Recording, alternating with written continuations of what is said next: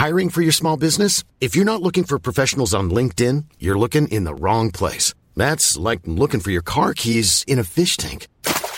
LinkedIn helps you hire professionals you can't find anywhere else, even those who aren't actively searching for a new job but might be open to the perfect role. In a given month, over 70% of LinkedIn users don't even visit other leading job sites. So start looking in the right place. With LinkedIn, you can hire professionals like a professional. Post your free job on linkedin.com slash people today.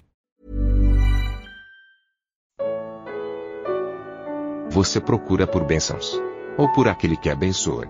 Evangelho de Marcos capítulo 6 versículos 31 ao 43. Comentário de Emaro Persona. Sempre que nós olhamos pro, nos evangelhos, nós vemos um contraste entre o homem natural, no seu estado natural, e Cristo, Deus e homem. A imperfeição do homem e a perfeição de Cristo.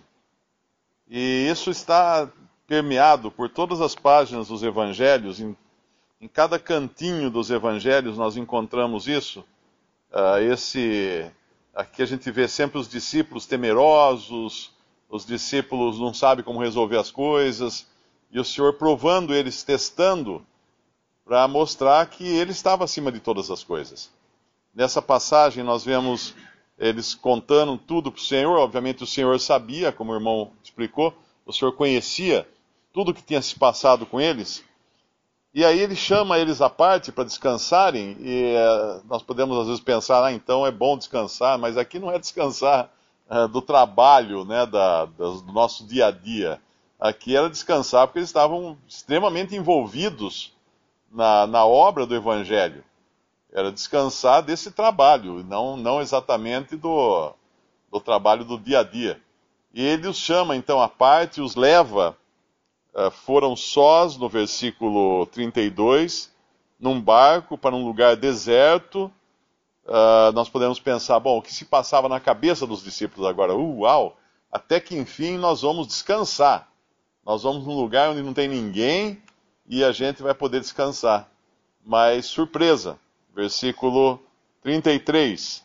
E a multidão viu-os partir, e muitos o conheceram e correram para lá a pé de todas as cidades, e ali chegaram primeiro do que eles, e aproximavam-se dele. A gente pode imaginar os discípulos chegando e falando assim: Mas senhor, não era um lugar deserto? O que está fazendo essa gente toda aqui?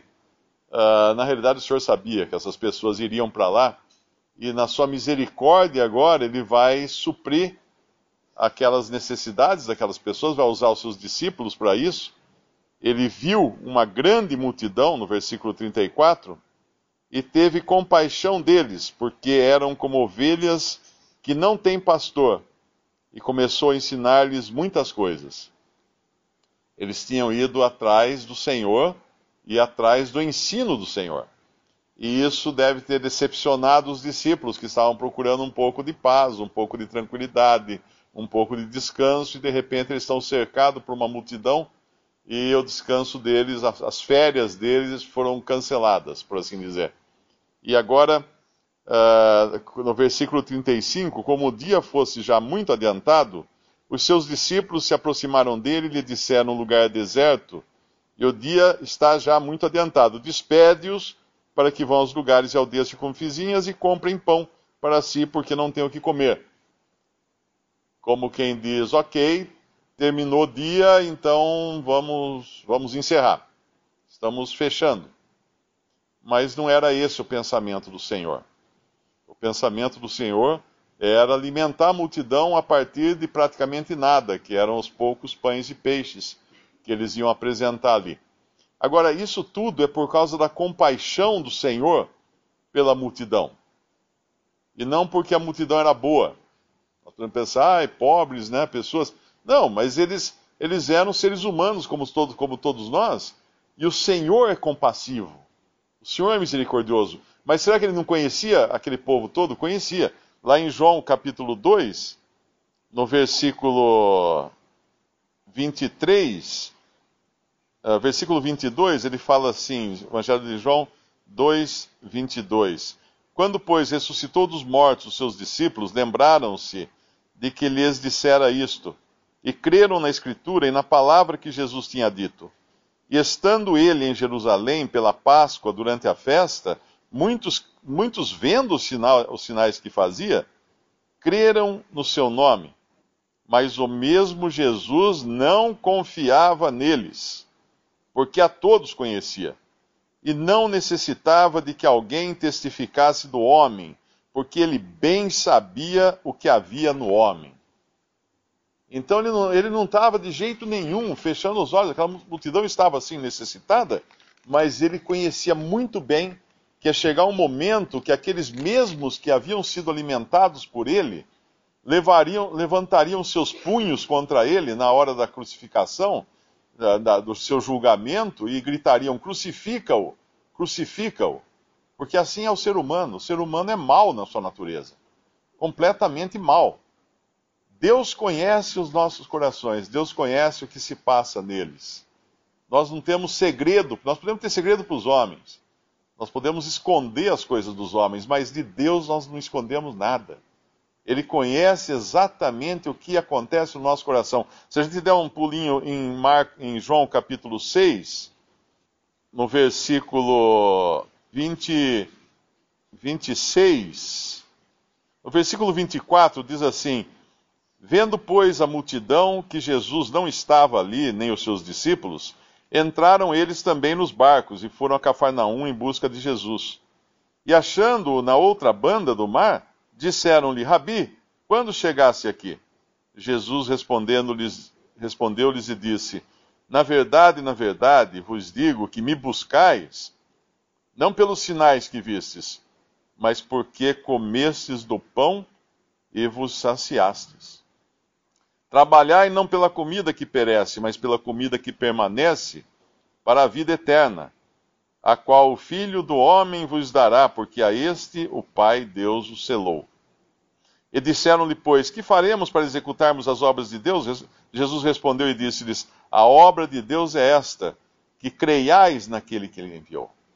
Aquela, aquelas pessoas o buscavam porque tinham comido pão porque tinham sido curadas, porque tinham recebido uma série de vantagens dele. Hoje a cristandade está cheio de, de gente que enche os templos por aí em busca de prosperidade, em busca de, de posição, em busca de milagres, uma série de coisas, mas nem sempre em busca da pessoa de Cristo, daquele que veio morrer na cruz, derramar seu sangue na cruz para nos salvar dos nossos pecados. Essa foi sua obra aqui ele deu alguns lampejos de como será o reino no futuro, quando ele alimentou multidões, e no reino de Cristo não haverá fome, não haverá dor, não haverá, não haverá lágrima nem doença. Ele deu, enquanto ele andava aqui, ele mostrou como será o seu reino quando ele vier para reinar. Mas antes disso, ele foi rejeitado pelos homens, por todos os seres humanos. Ele foi pregado numa cruz. Por quê? Porque não fez nada de errado simplesmente porque o nosso coração é maligno por natureza. Nós não queremos Cristo, nós podemos querer até as coisas que Ele nos dá. Podemos buscar o pão que Ele dá, buscar os, os benefícios, os, o descanso, aquilo que Ele oferece aqui, como os discípulos estavam esperando e se sentiram talvez até meio decepcionados com isso. Mas o nosso coração não quer a Cristo, a pessoa de Cristo. Por quê? Porque nós somos maus, pecadores por natureza e ele é o Salvador. E ele é o Salvador. Depois de fazer tudo isso aqui, ele vai provar com todos esses sinais, com essas obras, com esses milagres, que o homem não o queria. Essa vai ser a prova máxima. Ao longo de toda a Bíblia, o homem mostrou ser inimigo de Deus por causa do pecado. Mas a prova máxima será quando o próprio Filho de Deus, tendo vindo ao mundo, os homens o rejeitaram, e não o rejeitaram assim, simplesmente não ligaram para ele. O pregaram na cruz como malfeitor, o condenaram à morte, como o pior dos malfeitores. E aqui os seus discípulos não escapam também dessa, dessa malignidade e descrença, incredulidade do coração humano. Porque se a gente for um pouquinho adiante aqui no nosso capítulo mesmo, no versículo 51, e subiu para o barco para estar com eles. E o vento se aquietou, e entre si ficaram muito assombrados e maravilhados, pois não tinham compreendido o milagre dos pães. Antes o seu coração estava endurecido. Olha que coisa estranha ele falar isso dos próprios discípulos. Esses mesmos discípulos que estariam aqui ajudando ele a distribuir o pão, fizeram isso com o coração endurecido. Porque assim é o homem. Nós não queremos servir a Deus, nós não queremos agradar a Deus. O nosso coração é endurecido. Esse, essa é a natureza humana. E ainda assim, o Senhor, na sua misericórdia, vai então no nosso capítulo aqui, uh, tem compaixão pelo povo, no versículo 34, a grande multidão, porque eram como ovelhas que não têm pastor. E começou a ensinar-lhes muitas coisas. Eles estavam ali sem, sem direção, sem guia e principalmente sem salvação. Sem salvação. Quando o Senhor vai falar com Nicodemos, ele fala: "Importa que o Filho do homem seja levantado, para que todo que nele crê não pereça." Deus haveria de fazer uma obra por meio desse mesmo Jesus, que não ia ser uma obra de alimentar multidões ou de curar enfermos. Ia ser a obra que ia resolver de uma vez por todas o problema do pecado e nos libertar dos nossos pecados, nos perdoar de todas as nossas faltas, tirar de nós essa natureza maligna que nós nascemos com ela, uh, como herdeiros, né, como descendentes de Adão, e colocar em nós uma nova natureza que agora é do alto, é do céu, fazendo-nos filhos da família de Deus, filhos do Pai, tendo agora um Pai a quem recorrermos na nossa necessidade. Ele, ele faz esse, esse, ele dá esses sinais aqui, esses exemplos também, mostrando uh, a sua provisão e até mesmo depois, quando ele vai subir ao monte, que é uma figura para nós da ida do Senhor embora desse mundo, e os seus discípulos vão ficar sozinhos no barco, a gente já sabe, depois nós vamos ler isso aí também, mas isso ele vai dando todos esses exemplos para mostrar, como o irmão falou, né, desde o do capítulo 6, do versículo 8, para ensinar a eles que toda dependência teria a ser de Cristo. Mas essa dependência começa na salvação. Como é que nós queremos depender de Cristo se nós somos estranhos a Ele? Se nós não tivermos ainda uh, nenhuma familiaridade com Ele? O filho pródigo, ele saiu do seu lar, ele foi para uma terra estranha, porque ele não quis ficar na casa do pai, e lá ele gastou tudo que ele tinha com meretrizes, com vícios, com tudo que ele pôde gastar. E o que ele faz então? Ele, ele se arrepende, ele volta para a casa do pai. Ele volta arrependido, humilhado, e o pai o recebe então.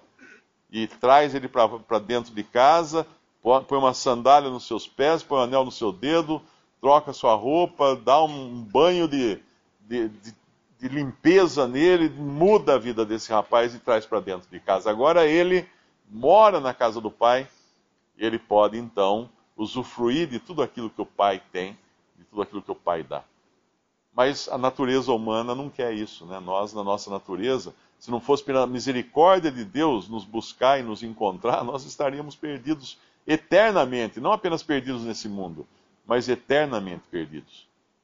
Como se sentiram esses doze apóstolos, né? Porque eles Uh, no versículo 30 fala que os apóstolos ajuntaram-se a Jesus, são os doze, portanto, e no versículo no versículo 36, eles que falam para o Senhor despedi-los, porque para que comprem pão para si, porque não têm o que comer. No versículo 37, o Senhor fala para eles darem pão a eles, e no, eles dizem que não têm condições. O Senhor pergunta: quantos pães tendes?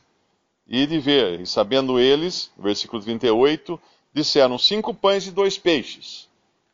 Agora nós podemos pensar esses doze chegarem para o Senhor Jesus no versículo 43 e falar: Senhor, sobraram doze cestos cheios, o que a gente faz com isso? Por que doze que sobraram? Por que será que sobraram doze cestos cheios? Eu acho que é porque eram doze apóstolos, né? Os doze discípulos que estavam duvidando uh, desde o começo.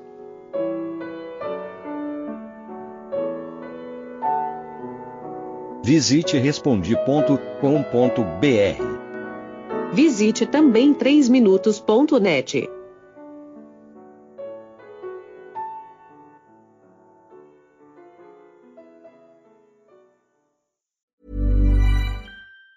Even on a budget, quality is non-negotiable. That's why Quince is the place to score high-end essentials at 50 to 80% less than similar brands. Get your hands on buttery soft cashmere sweaters from just 60 bucks, Italian leather jackets, and so much more. And the best part about Quince, they exclusively partner with factories committed to safe, ethical, and responsible manufacturing. Elevate your style without the elevated price tag with Quince. Go to quince.com slash upgrade for free shipping and 365-day returns.